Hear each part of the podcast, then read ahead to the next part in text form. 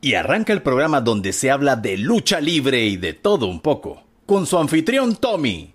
Bienvenidos al Tommy Wrestling Show.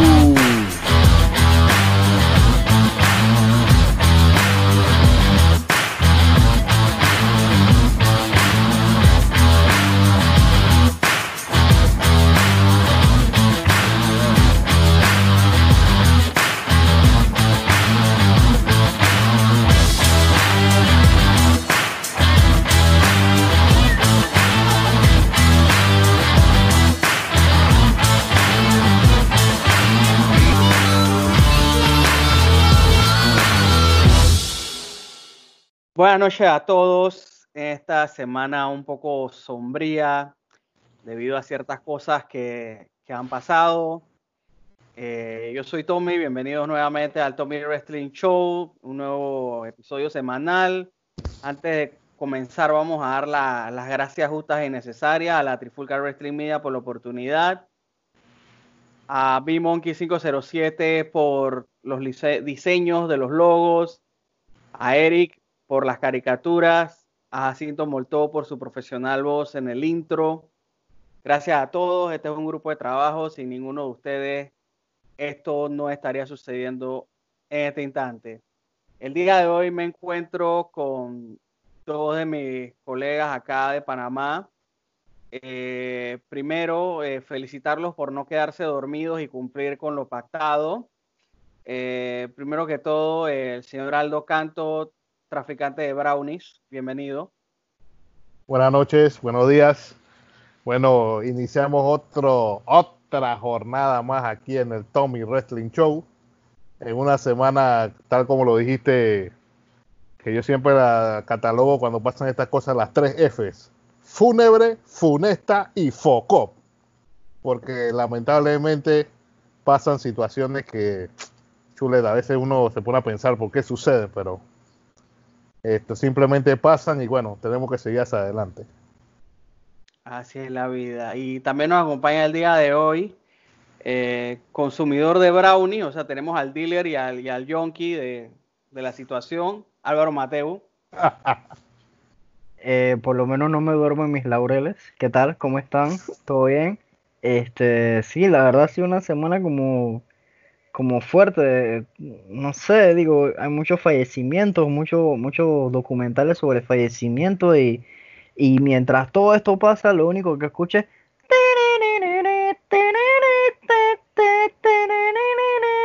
y pasa un poco de manes cargando féretros. Esto no se puede decir.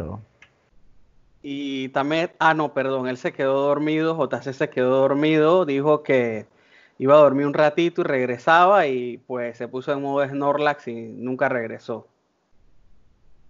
Qué Pero bárbaro. No, horrible, es espantoso. Es, es el Messi de las cagadas ese señor. Pero bueno, eh, comenzamos eh, justo el día de hoy que estamos grabando en horas de la mañana. Se, se recibe la lastimosa confirmación de que el cuerpo de Chad Gaspar apareció.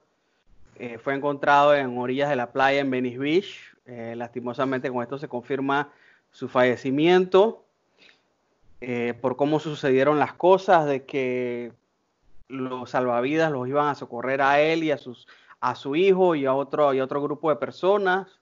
Él decidió pues que salvaran a su hijo primero y justo en ese momento pasa una ola y lastimosamente no lo vemos nunca más. Pasa su alma, eh, hasta donde tengo entendido, hace unos años hasta eh, detuvo un asalto en una tienda, una cosa así, pues eh, el señor es un héroe y fue un héroe y, y por lo que veo en redes sociales, los posts de, de muchos luchadores, pues una gran persona que, que se pierde. Otra cosa lamentable que, que pasó fue que ayer aquí en Panamá hicieron un live e invitaron a una persona que en verdad no le cae bien a nadie y, y esta persona dijo una serie de barbaridades a la hora de hablar de la lucha libre y pues yo creo que ese es el ejemplo más vivo de que este negocio no es para todos y que cuando entras a este negocio puede que sepas luchar, pero no quiere decir que sepas hablar. Todo el que lucha no puede hablar. hay gente que lastimosamente ni lucha ni habla y deben estar, como dicen en la juventud ahora, cancelado. Porque en verdad, nada que ver, muchachos. Horrible, horrible, horrible. Pero bueno, vamos a comenzar con el tema que nos trae el día de hoy, que es el cierre de temporada de la segunda, del segundo season de Dark Side of the Ring, donde se habla del documental de Owen Hart. Yo le voy a dar mi opinión muy sincera sobre Owen Hart. Eh, Bret Hart fue un gran luchador. Bret Hart era un gran técnico. Bret Hart estaba adelantado a su época. Pero Owen Hart era mucho mejor que él. A ver, Aldo, ¿qué, qué, tienes tú que decir de Owen Hart? Bueno, hablar de Owen Hart, eh, definitivamente concuerdo con tu opinión. Eh, creo que Bret Hart llegó a ser como vamos a decirlo, la cara de la empresa. Eh, yo creo que Owen supera con creces a su hermano y puede decirse francamente que fue una de las figuras más infravaloradas de la federación. Eh, era un tipo que era técnico, pero a la vez era ágil. Era un tipo que fue exitoso y con todo eh, en su papel, digamos, un poco secundario, logró su, su éxito. King of Hearts, Slammy Awards, campeón, múltiple campeón en pareja, entre, otros, entre otras distinciones. Definitivamente que Owen Hart, tremendo, tremendo luchador. Álvaro. Yo, yo creo que nunca he, enmascarado mi, sentir sobre Bret Hart. Fue cuando empecé a ver lucha, fue uno de los luchadores en los que yo más me fijé. Eh, quizás no tenía, digamos, esa personalidad extravagante que tenían otros de sus, de sus congéneres, pero, pero era un luchador que con creces cumplía siempre en el ring, muy técnico, capaz de ser high flyer. Era para mí el luchador más completo que había eh, al final de los 90 en WWE, que era una básicamente una tierra llena de gente con personalidad más grande que su, que su potencial de luchar. Entonces, este, yo me acuerdo claramente de todo lo que pasó para, pasarte la palabra y, en verdad no, no puedo mentir ni dejarlo por fuera. El documental me, sacó, me, me los ojos, me hago los ojos, fue, fue bien duro. Sí, lastimosamente Bret Hart con los años mutó y pasó a ser, como le decíamos nosotros de cariño, el ardido de la semana ese señor hubo un tiempo que todas las semanas era orinar vinagre por redes sociales y quejarse de todo. Pero bueno, dice que son cosas de la edad. Y comenzando este, este, este pequeño documental, la verdad no sé, yo al principio esperé que fuera de dos partes, así estilo el de Chris Benoit. Pero bueno, este fue solamente uno. Yo voy a comenzar con esto. Justo el día que Owen Hart parte de su casa hacia el aeropuerto rumbo a Kansas City para el evento Over the Edge. él agarra a su hijo y le dice, cuida de tu mamá, cuida de tu hermana, cuida de tu familia, en casi, por decirlo así, unas palabras proféticas. Para mí eso fue impactante pensar cómo sucedieron esas, ese, ese momento y cómo horas después, la cosa dio un giro totalmente. No sé qué, qué me, qué me, qué, me, qué me comentas de eso, Álvaro. Yo pienso que generalmente cuando una persona tiene un presentimiento, eh, o sea, es algo que es como medio innegable. Yo no sé si a ustedes les ha pasado, pero por lo menos a mí en un par de ocasiones sentido que algo no, muy bueno va a pasar. Eh, uno tiene como un sentimiento así que no puede explicar, a veces es como un vacío en el estómago, a veces como algo que te tiene así como ansioso e inquieto. El hecho que le haya dicho a, a Hart, su hijo, este, esas palabras quizás un poco proféticas, este, yo creo que, que Owen, sin, sin saberlo, estaba caminando hacia algo que él sabía que no iba a ser muy bueno, pero no creo que iba a terminar pensando que sería su muerte. O sea, fue, algo medio, medio trágico, la verdad. este, pero marca como el, el, el camino de, del documental, pues como que sentía que algo que iba a pasar y e- efectivamente fue como que muchos cambios en la gente que manejaban los rigs y el hecho de que no hubo una práctica muy sensata tampoco, o sea, es la receta para, el, para la catástrofe, pues, básicamente. Aldo, cuando tú estabas viendo el documental y escuchaste a Owen Hart diciéndole esas palabras a su hijo, ¿qué pasó por tu mente?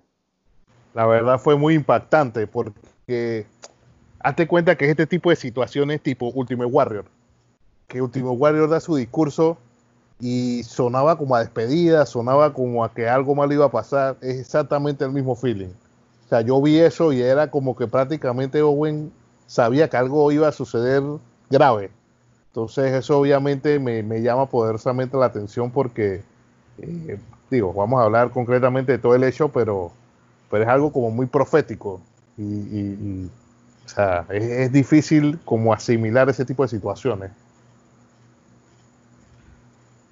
La verdad sí fue bastante, o sea, fue bastante fuerte, porque quizás en el momento sonaba como un hasta luego, pero wow, de verdad fue como, fue como un adiós. Ahora, estando ya en lo que es en el evento, sucede la catástrofe, estuvimos comentando que hasta hace unos años había un video con el audio en español donde se podía ver la, la promo que estaba pasando del Blue, Blue Blazer y se escuchaban los gritos de asustado de, Hugo Sabinovich y Carlos Cabrera, los comentaristas en español. Nos compartiste el audio que todavía anda por ahí en, en- YouTube. Y en esta parte del documental, Jim Ross comenta que él recibió a través del audífono la notificación de Kevin Dunn que le dijo, hey, Owen Hart se murió, díselo al público, tienes 10 segundos para anunciarlo. Yo te voy a ser honesto, en aquel momento sonó muy frío que lo haya dicho así, pero en verdad tuvo los cojones de decirlo porque yo, yo creo que yo me hubiera quedado en shock mirando la cámara y yo no lo hubiera podido decir. Y él quizás a su, a su pace, así bien lento, bien despacio, o sea, lo dijo. Y so, la verdad, anunciar eso, que va, para mí eso es demasiado fuerte, Aldo. Cuando, cuando tú escuchas eso ahora, luego de todo lo que sabes, que, ¿cómo, cómo te sientes al respecto? Bueno, honestamente, eh, tuve la oportunidad de ver la caída en vivo por situaciones especiales y temas. Y, o sea, quedé mudo, quedé mudo, porque, y tal cual lo relatan en el, en el documental de Darkseid, o sea, Jim Ross se da cuenta porque el rey sí, sí está viendo lo que está pasando y le hace como un toque con el brazo izquierdo y que, hey, mira, y pasa el accidente, el, el- suceso eh, que la verdad te deja sin palabras. Yo no quiero ni pensar eh, qué, qué habrá cruzado por la mente de todos esos fanáticos que estaban ahí. Incluso leía un, un tuit de el Blue Mini que parece que él estuvo en el show y, fue como que un silencio ensordecedor esto porque definitivamente estaba pasando algo que, que no estaba en el plan.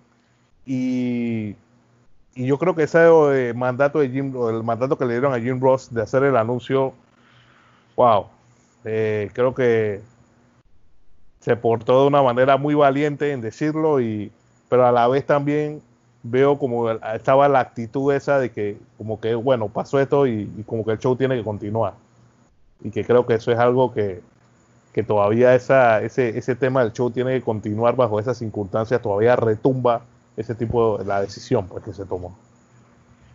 Álvaro, Eh, yo, mira, primero respeto máximo a, a Jim Ross porque en un, en un momento tan traumatizante, y él mismo lo llamó como el peor momento de su vida, haberse comportado con tanta este, mesura y con tanta, o sea, tuvo la fuerza para decirle al mundo que Owen Hart había fallecido. Primero que no estaba bien, o sea, que había sido algo bien fuerte.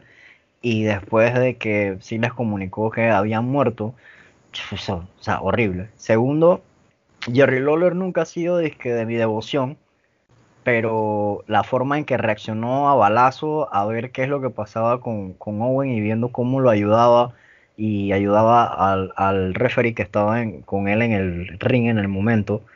Eh, yo creo que los dos actuaron de la forma más, más coherente posible, a pesar de, de todo, ¿no? Que obviamente los agarra en shock a todos, eh, nadie sabe muy bien qué es lo que está pasando, incluso eh, a la hora en que, imagino que lo vamos a tocar ahora más tarde, a la hora, a la hora en que Vince llama a Marta y le dice, él tampoco está de que 100% claro de qué fue lo que pasó o qué era lo cuál había sido el resultado. O quizás sí lo sabía y no lo dijo, pero la forma en que Jerry y, y JR reaccionaron tan rápido y, trataron de ver qué podían hacer, por lo menos Loller, y cómo lo comunicaron, es digno de aplaudir para dos profesionales de ese calibre, la verdad. Sí, la verdad que yo pienso que cualquier otro comentarista hubiese perdido la calma, abandona el, puesto, pero bueno, había otro personal dedicado a esta situación, trataron de hacerlo lo mejor que se pudo.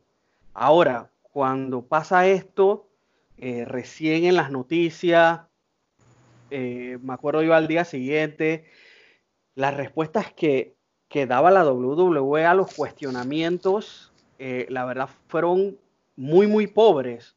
Este, fue como que, o sea, murió alguien, pero durante el día, antes, digamos, antes del rock que hubo de, tributo, pues fueron muy esquivos, no quisieron decir nada y pues yo pienso que ahí le faltaron los huevos a, la, Vince, que tan malito que se la tira, de salir y decir, hey, hubo un accidente debido a esto, esto y esto, lamentablemente Owen Hart fallece, pero lo que hacen durante las primeras casi 24, 48 horas es, esquivar el tema.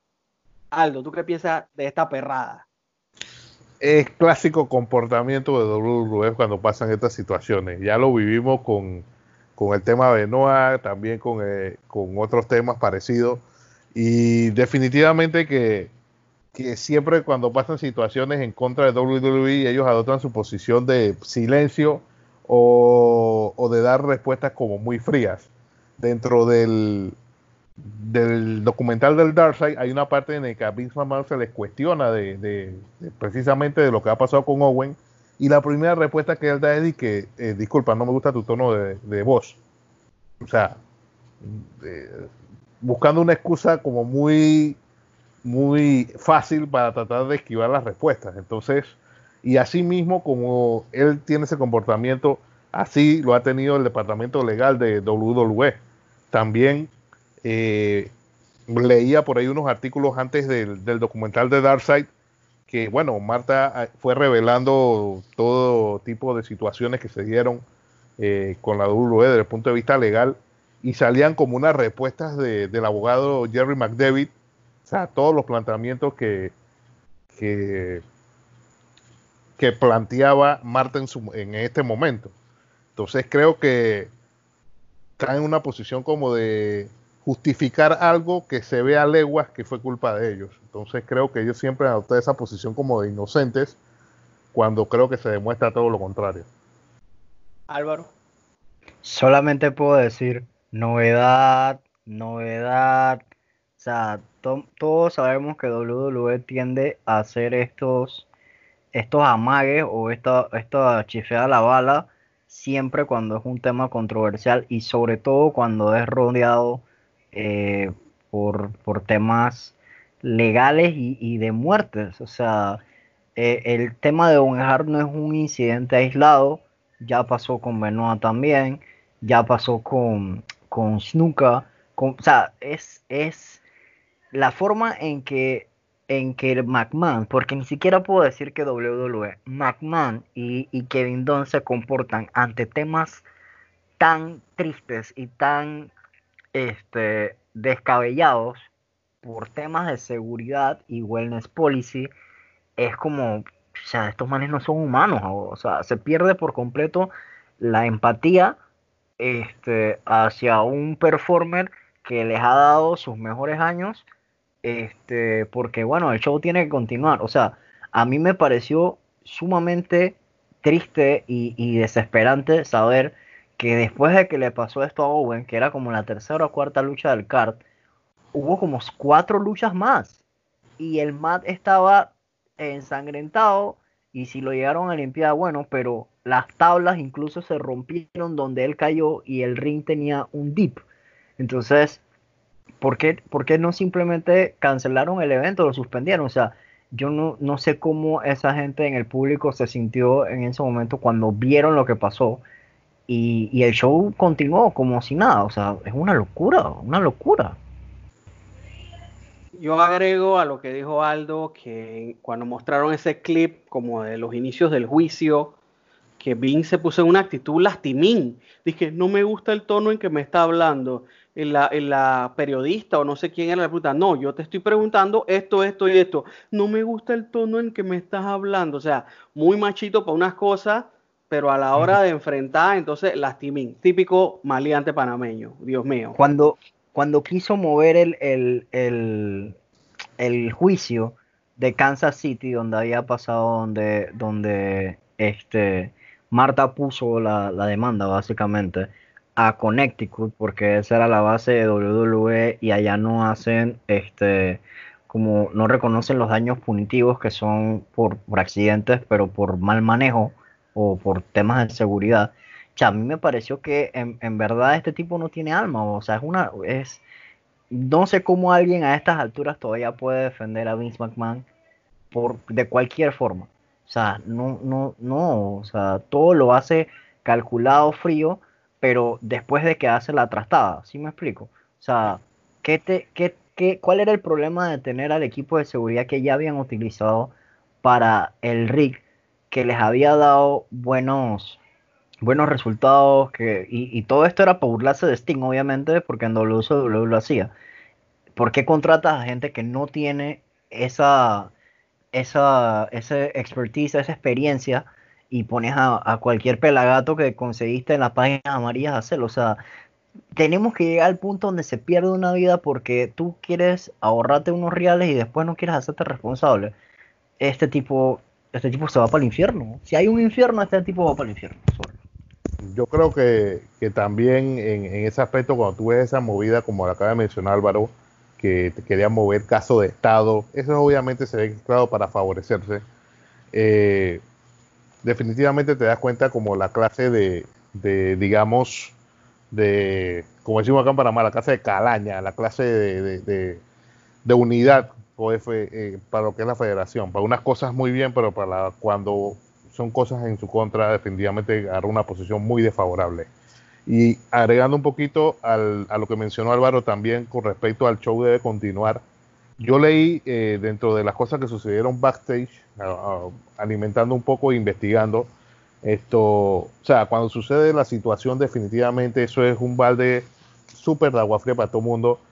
Eh, y había mucha división dentro de ese camerino. O sea, hubo luchadores que no querían luchar, otros que, ah, voy a luchar para rendirle su tributo por mi amigo, etcétera.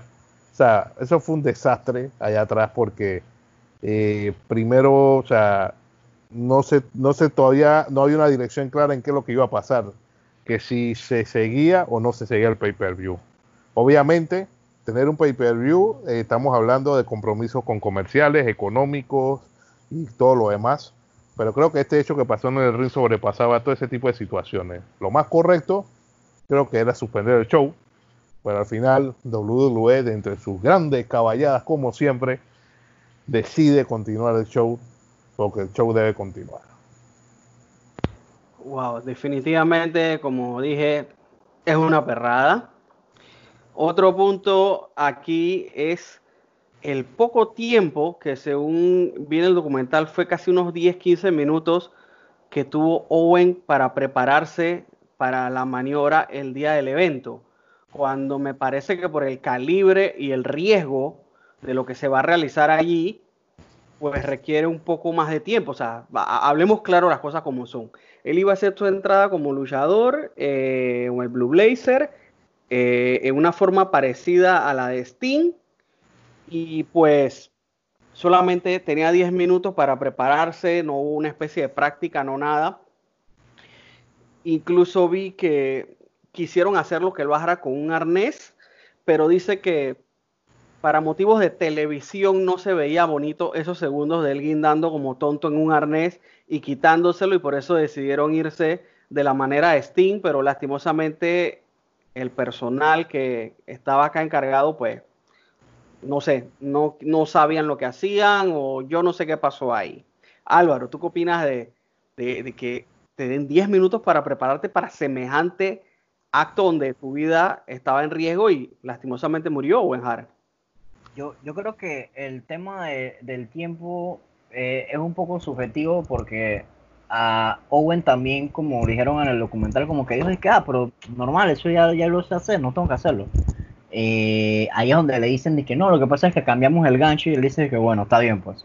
Pero es como, o sea, no quiero decir que es culpa de Owen, pero hay una responsabilidad sobre, sobre, sobre ti mismo porque sabes que vas a hacer algo que no es, digamos, eh, no sé, eh, no es no es seguro.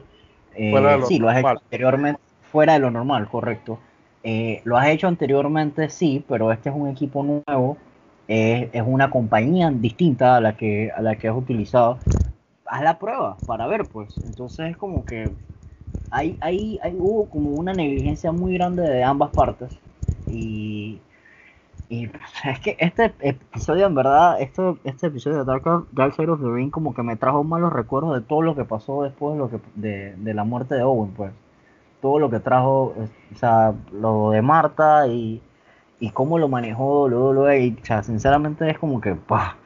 Qué, qué, qué episodio más trágico y tan evitable. O sea, después de saber todos los detalles que nos habían escondido eh, por años, es como que esto se pudo haber evitado de alguna forma. Aldo. Yo creo que también, yo creo que hay una palabra, eh, concuerdo mucho con Álvaro en su planteamiento, pero también hay una palabra que creo que es la palabra confianza. Owen se confió, la WWF se confió también de lo que contrataron. Eh, creo que también ya en episodios anteriores al pay-per-view ya habían hecho eh, ese ejercicio de, de venir guindado con toda la cosa. Entonces mi mayor pregunta es si tú has realizado algo que ya te funcionó, ¿por qué cambiarlo? ¿Por qué, por qué utilizar algo que no es debido? ¿Por qué poner algo que propicie un desastre? Entonces creo que son cosas como que, que no son como muy, digamos, esto, normales, porque definitivamente aquí no está riesgo, o sea, ya de por sí que un luchador esté arriba del ring es un riesgo, ahora imagínate haciendo lo que iba a hacer Owen eh, en ese sentido. Si nos remontamos más atrás en el tiempo, también había otro tipo de, digamos, entradas eh, de este tipo de, o diferentes aéreas. Recuerdo mucho la de Shawn Michaels, que iba entrando así como en diagonal en un WrestleMania, con una especie de gancho y toda la cosa. Entonces... Era eh, como un canopy. Ajá, más o menos exacto, como un canopy. Sí, más o menos. Entonces, siempre WWE te quiere dar como el espectáculo y el tema, pero definitivamente eh, vuelvo y repito, la, creo que la palabra clave aquí fue confianza, la gente se confió, tanto Owen como la federación, todo el mundo, ah, esto va a salir bien, esto no va a haber problema, y lamentablemente ocurre toda esta situación difícil. Ok, luego hay una parte donde, donde la viuda de, Owen comienza a hablar eh, sobre los diferentes tipos de ganchos que se utilizan para este tipo de, de stones y compara uno que se había usado antes versus uno que se usó después, uno que quisieron cambiar. Eh, por lo menos Álvaro, ¿tú, ¿tú qué viste ahí en esa comparación de los equipos? Que, que el que se debió usar versus el que se usó. Eh, la principal eh, diferencia era el tipo de gancho que se estaba utilizando. O sea, el, no mostraron unos que, como los que se habían utilizado antes, en, los descensos previos de, Blue Blazer, pero el que mostraron era un gancho que, se utiliza en pesca, que tú le pones una presión de 6 libras y, se abre. O sea, 6 libras es nada, 6 libras es la fuerza que, que no sé, que, que el gato de JC le mete a, a, la cama. O sea, es nada, es nada, absolutamente nada. Es un pedacito de hierro lo que está agarrándote ahí. Entonces, para mí el tipo de gancho no era el correcto, teniendo en cuenta que Owen pesaba 240 libras. O sea, no, no me cabe en la cabeza que hayan sido tan descuidados y tan poco importa con, con la pieza más fundamental de, del equipo y de seguridad. Entonces, eh, el hecho de que Marta también mantuviese ese gancho, a mí me dio escalofrío. O sea, tú, Marta, mucho respeto para Marta, la verdad. O sea, como alguien entró en ese estado mental después de enterrar a su esposo de que voy a encontrar la, la verdad sobre esto y voy a ir hasta lo último y, y, todavía tenía que pelear con su familia, la familia política, obviamente con los Hart y con WWF, o sea, es, es, no sé, mucho, mucho respeto hacia Marta, la verdad. No, yo soy Team Marta en este aspecto. Y bueno, eso es lo que quería agregar sobre lo de la seguridad y el gancho. Aldo. Bueno, lo que yo vi de la parte del gancho, creo que ya lo, Barro lo acaba de explicar.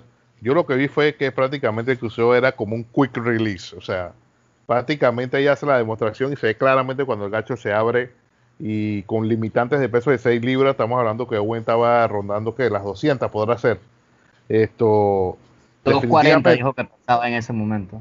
Bueno, 240, imagínate. Entonces, sea 200, 240 es mayor que 6 libras y el resultado iba a ser el mismo, lamentablemente. O sea, eh, creo que en ese aspecto, y Marta lo explica, que ella simplemente sigue adelante por un tema de primero buscar justicia dentro de todo esto y también obviamente por sus hijos, obviamente que, necesitaban una guía y una, madre para continuar adelante.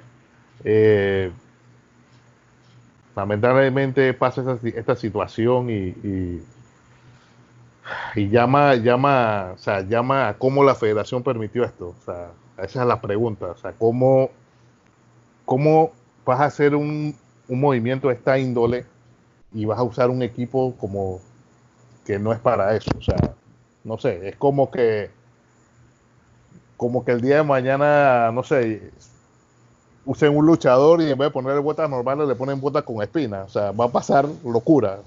Entonces creo que, que definitivamente mala elección de todo tipo. Tan mala elección de equipo, mala elección de proveedor y fatal resultado.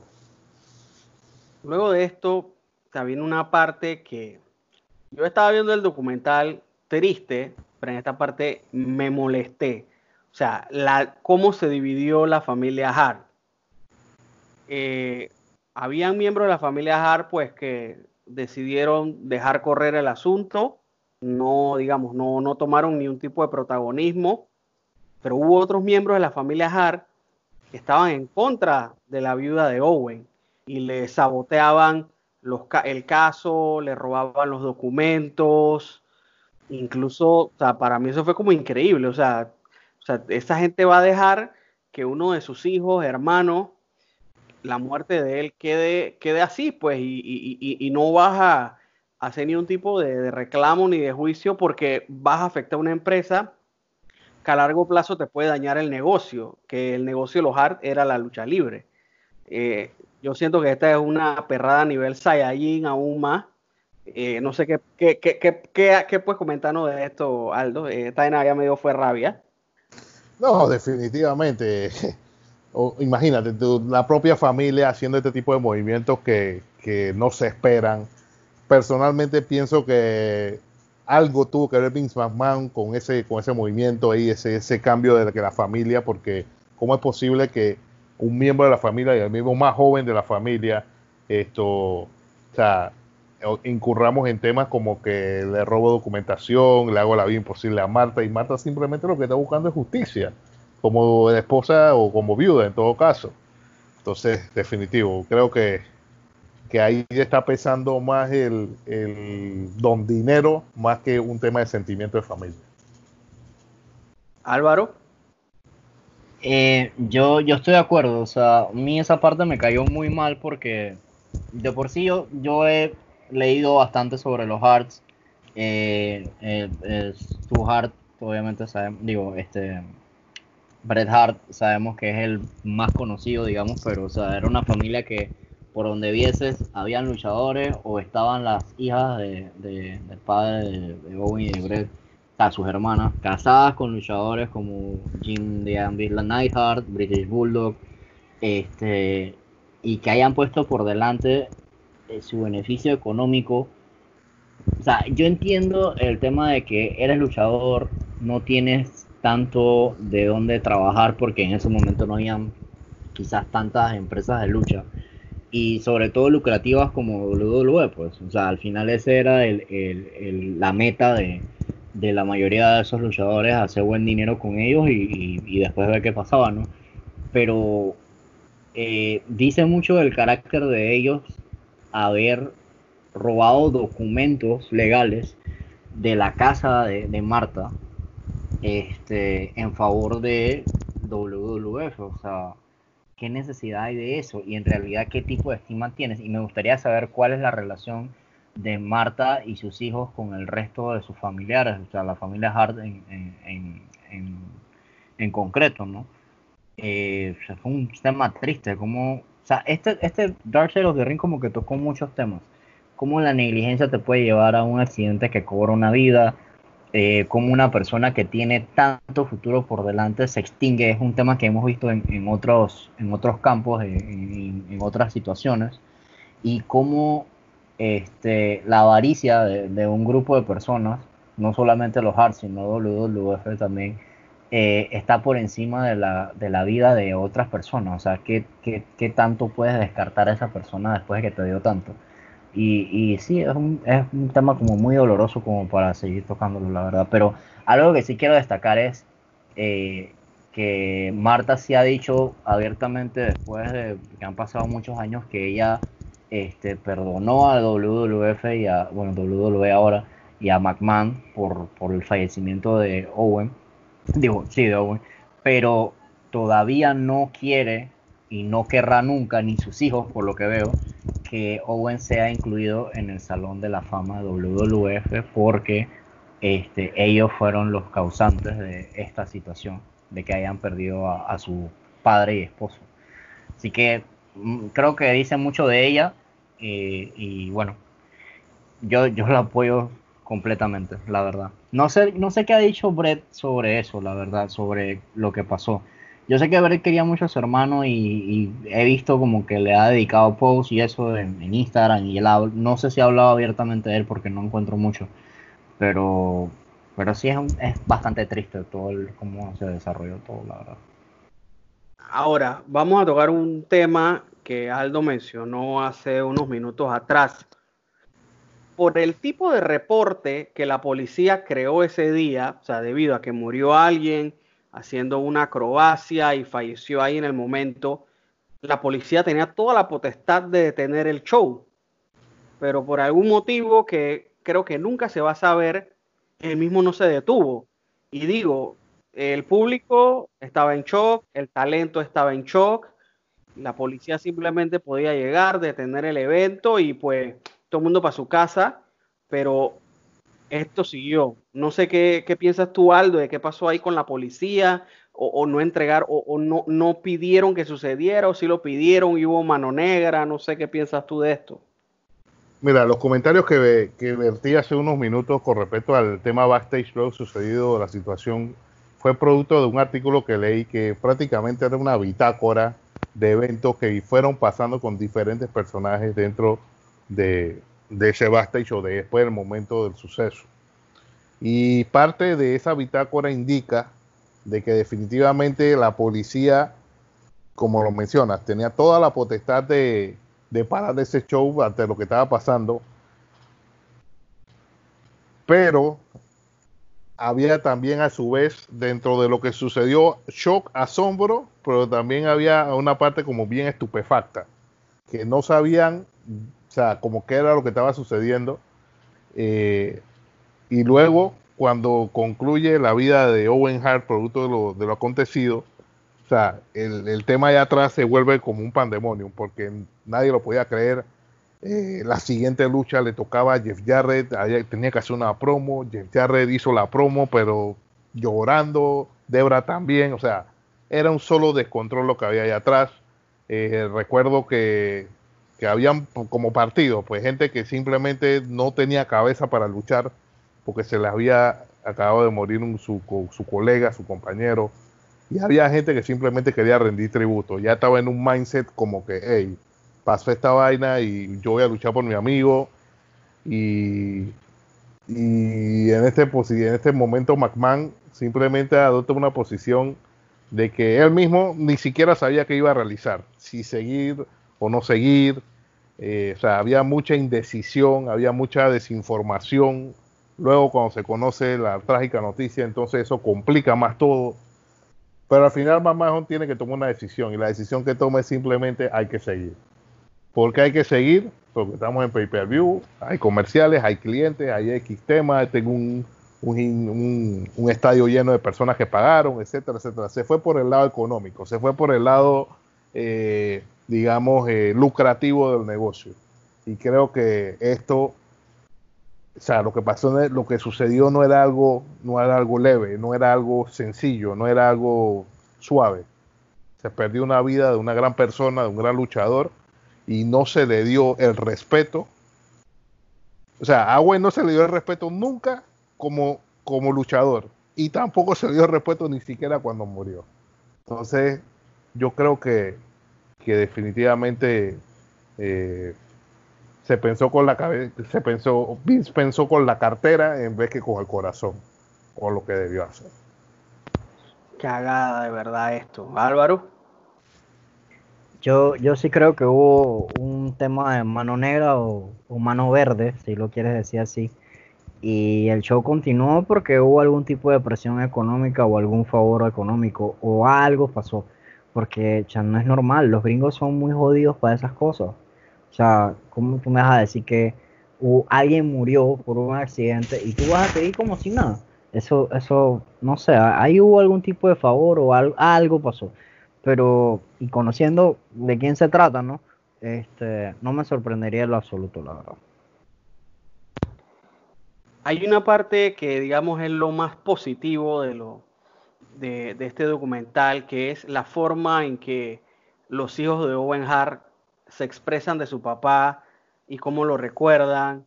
Hay muchas anécdotas de navidades juntos, de paseos.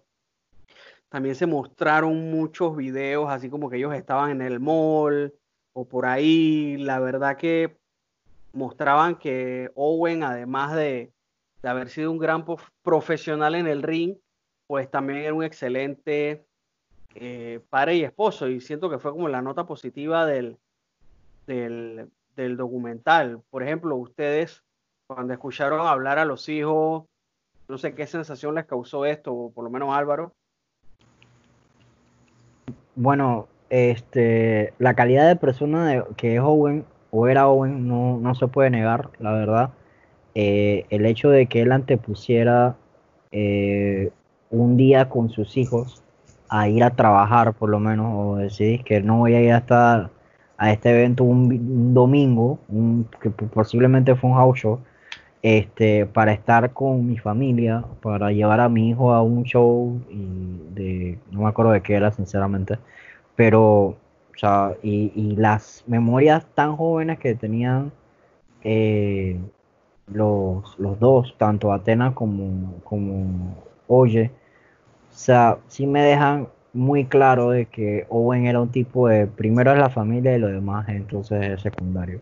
Sí amaba el negocio del wrestling, pero él no lo vivía como por ejemplo lo vivía Brett, que Brett simplemente quería ser eh, the best, the best, the best there is, the, best there was, the best there ever be.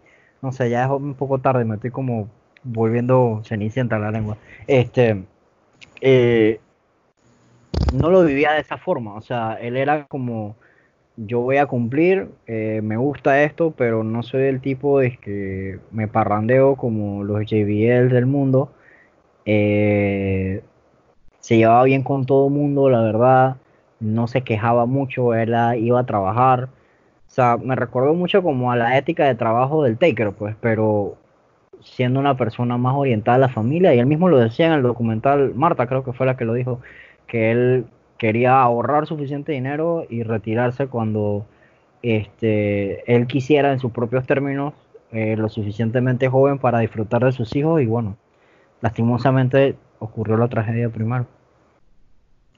Sí, al final pues no podemos evitar este triste final de la historia.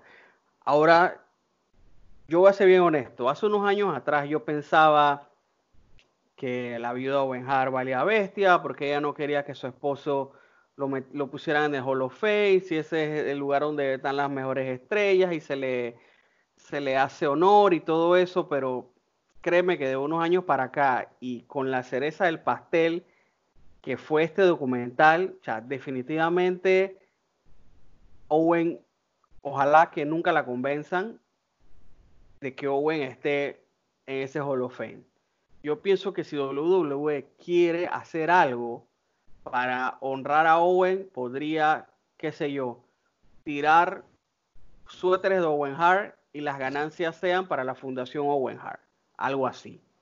Pero que lo pongan en el Hall of Fame, nada más para vender etiquetes, para llenar ese weekend de WrestleMania y, y que ese evento sea sold out, pues me parece algo, como no sé, como creepy sea, vas a lucrar de, la muerte de una persona. A los documentarios al respecto. Esa última frase que dijiste me recuerda como Álvaro, que siempre dice que con Eddie Guerrero esa gente se llenaron las carteras. Eh, sí, es así. Sí, porque sí, definitivamente, pues eh, en estos comentarios que viertes, eh, sí, definitivo que dijo que Marta está más que clara que ese tema del Hall es algo bien, bien imposible. Creo que la palabra es nunca.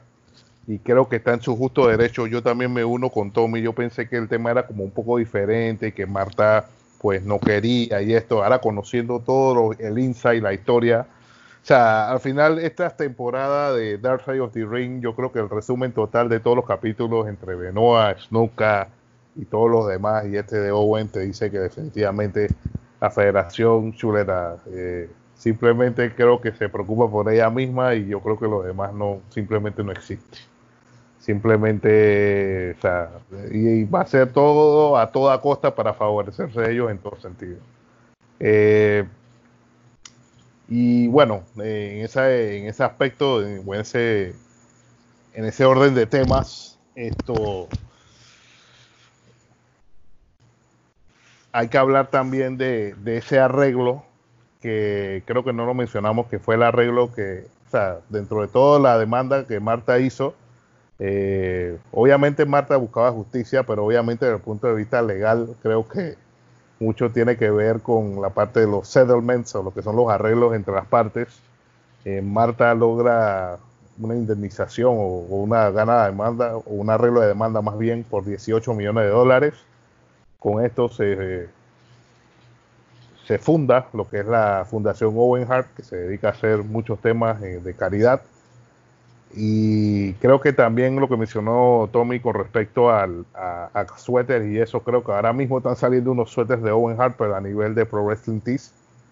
Y, y también recuerdo que WWE hizo un DVD de, de Owen Hart, creo que se llama Heart and Soul, si no me equivoco. Entonces, esos fueron como los intentos tibios o pequeños, como de ir suavizando los temas con, con Marta y todo lo demás. Pero creo que después de todo esto, eh, Owen Hart en el Hall of Fame es algo que creo que no va a pasar. Porque simplemente es lo que tiene, eso es lo que tiene que pasar, que no pase. Álvaro. Definitivamente no va a pasar.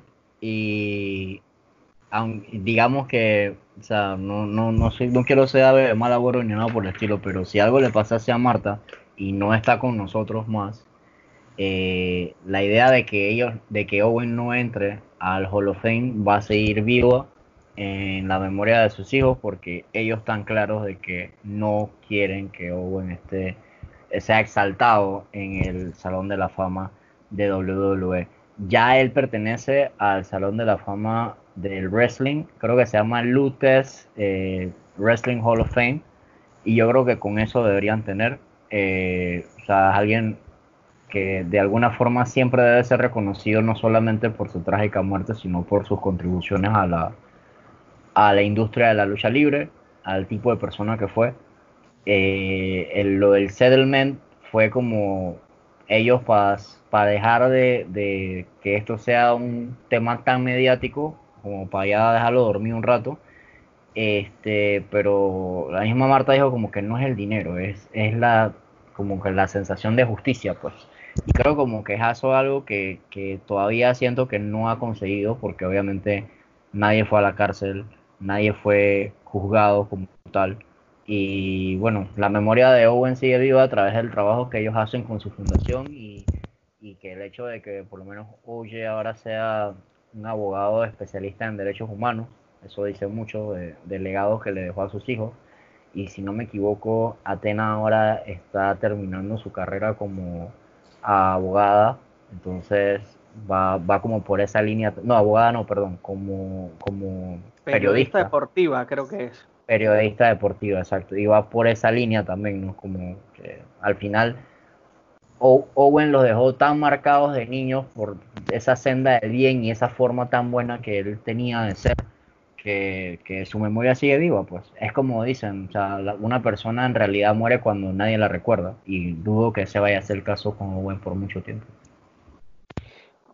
Algo que a mí me llamó mucho la atención, que creo que esto fue justo al inicio del documental, que Owen ponía por delante mucho lo que es la moral, ya que en ese momento cuando la WWE, WWF en aquel momento estaba entrando al Attitude Era, pues básicamente se había vuelto un, show de, escándalos y de desnudos y de, todo.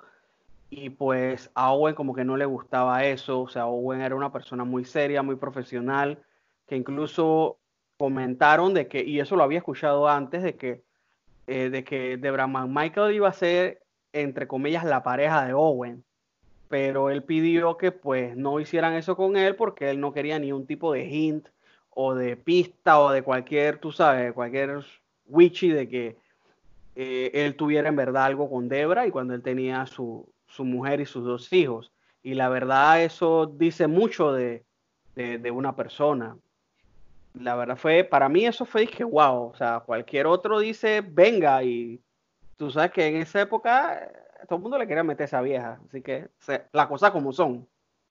Sí, ese, ese, digamos que eso que mencionas, eh, Owen fue el sacrificado de la tituera, porque, porque en ese aspecto él era un tipo bien centrado y serio y todo lo demás, y tú sabes que la tituera de control, prácticamente, en todo sentido. Eh, y me llama la atención también que a pesar de que a Owen, digamos que lo tenía en ese, en ese escenario mid-card, tag por ahí. Él, tuvo sus logros, ¿no? Como una vez campeonato europeo, dos veces intercontinental, cuatro veces tag Me gustó mucho su, su tag con Yokozuna. Era muy, muy. Hacían su papel de heel muy bien y técnicamente los dos se complementaban. Ganó el King of the Ring. Y ganó el, el Slammy Award. También tuvo la, el ángel ese de The King of Hearts. O sea, creo que a pesar de todo, Owen logra cosas importantes en WWE. ¿Algunos comentarios finales sobre Owen Hart, Álvaro? Eh, sí, hay, algo que me llamó mucho la atención que eh, nuestro Salvador, el Mesías, Chris Jericho, mencionó en, al final ya del documental, donde decía, sí, él, él estuvo quizás eh, fuera de, sintonía con lo que era WWF en ese momento, que era de que lo que tú dices, pues escándalo y, shock value, pues, porque competían con, Nitro. Este, pero después de eso, después de que acabara el, el Attitude Era, venía una era que lo más probable es que lo iba a encumbrar como uno de los mejores luchadores de la historia porque venían los, los angles, o sea, los core angles subiendo, venían este, Edge y Christian ya en, un modo este, singles, o sea, venía una época de WWE donde ya no era, o sea, había el factor de shock y de, y de escándalo y eso, pero no al nivel que había en el Attitude Era, y era como una era más orientada a la lucha.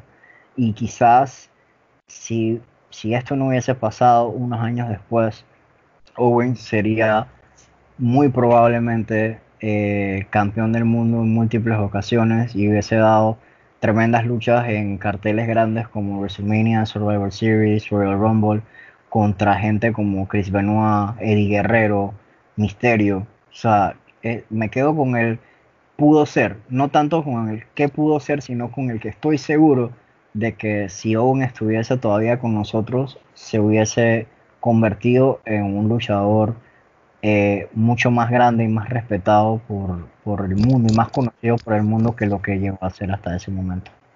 Mira, incluso en muchos sites de noticias y de rumores de lucha libre se habla de que Kevin Dunn una vez dijo que originalmente el personaje de The Game, de Cerebral Assassin, iba a ser Owen Hart.